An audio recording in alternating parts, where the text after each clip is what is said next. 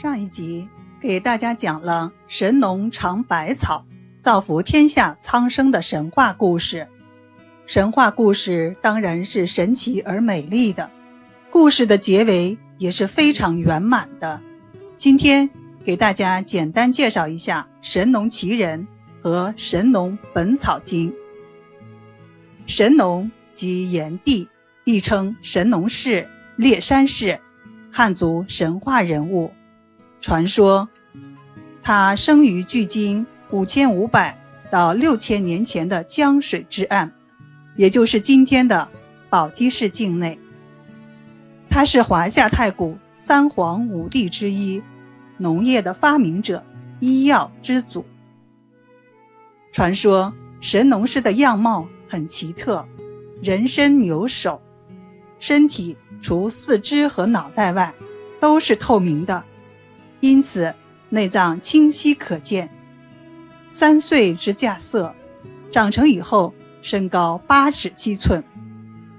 神农氏常进百草，如果药草是有毒的，服下后它的内脏就会呈现黑色。因此，什么药草对人体哪一个部位有影响，就可以轻易的知道了。故此，古有“神农尝百草”。一日而遇七十毒的传说，可见神农尝百草的过程充满了危险，历经了千辛万苦。关于神农的死因，说法不一。有一种说法是，神农氏由于服了太多种的毒药，积毒太深，终于身亡。另一种说法是，他有一天误食了穿肠草而亡。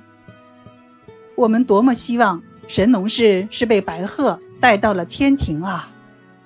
神农氏著有《神农本草经》一书，原书早已散失，现行本为后世从历代本草书中集集的《神农本草经》，简称《本草经》或《本经》，是我国现存最早的一部医学专著，《神农本草经》。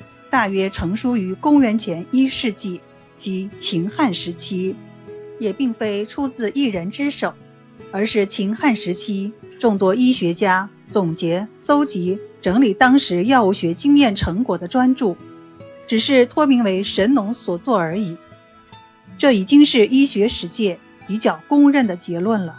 《神农本草经》记录了三百六十五种中药。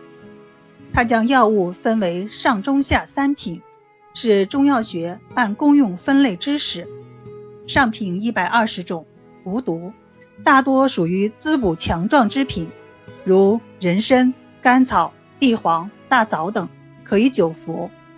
中品一百二十种，无毒或有毒，其中有的能补虚扶弱，如百合、当归、龙眼、鹿茸等；有的能去邪抗病。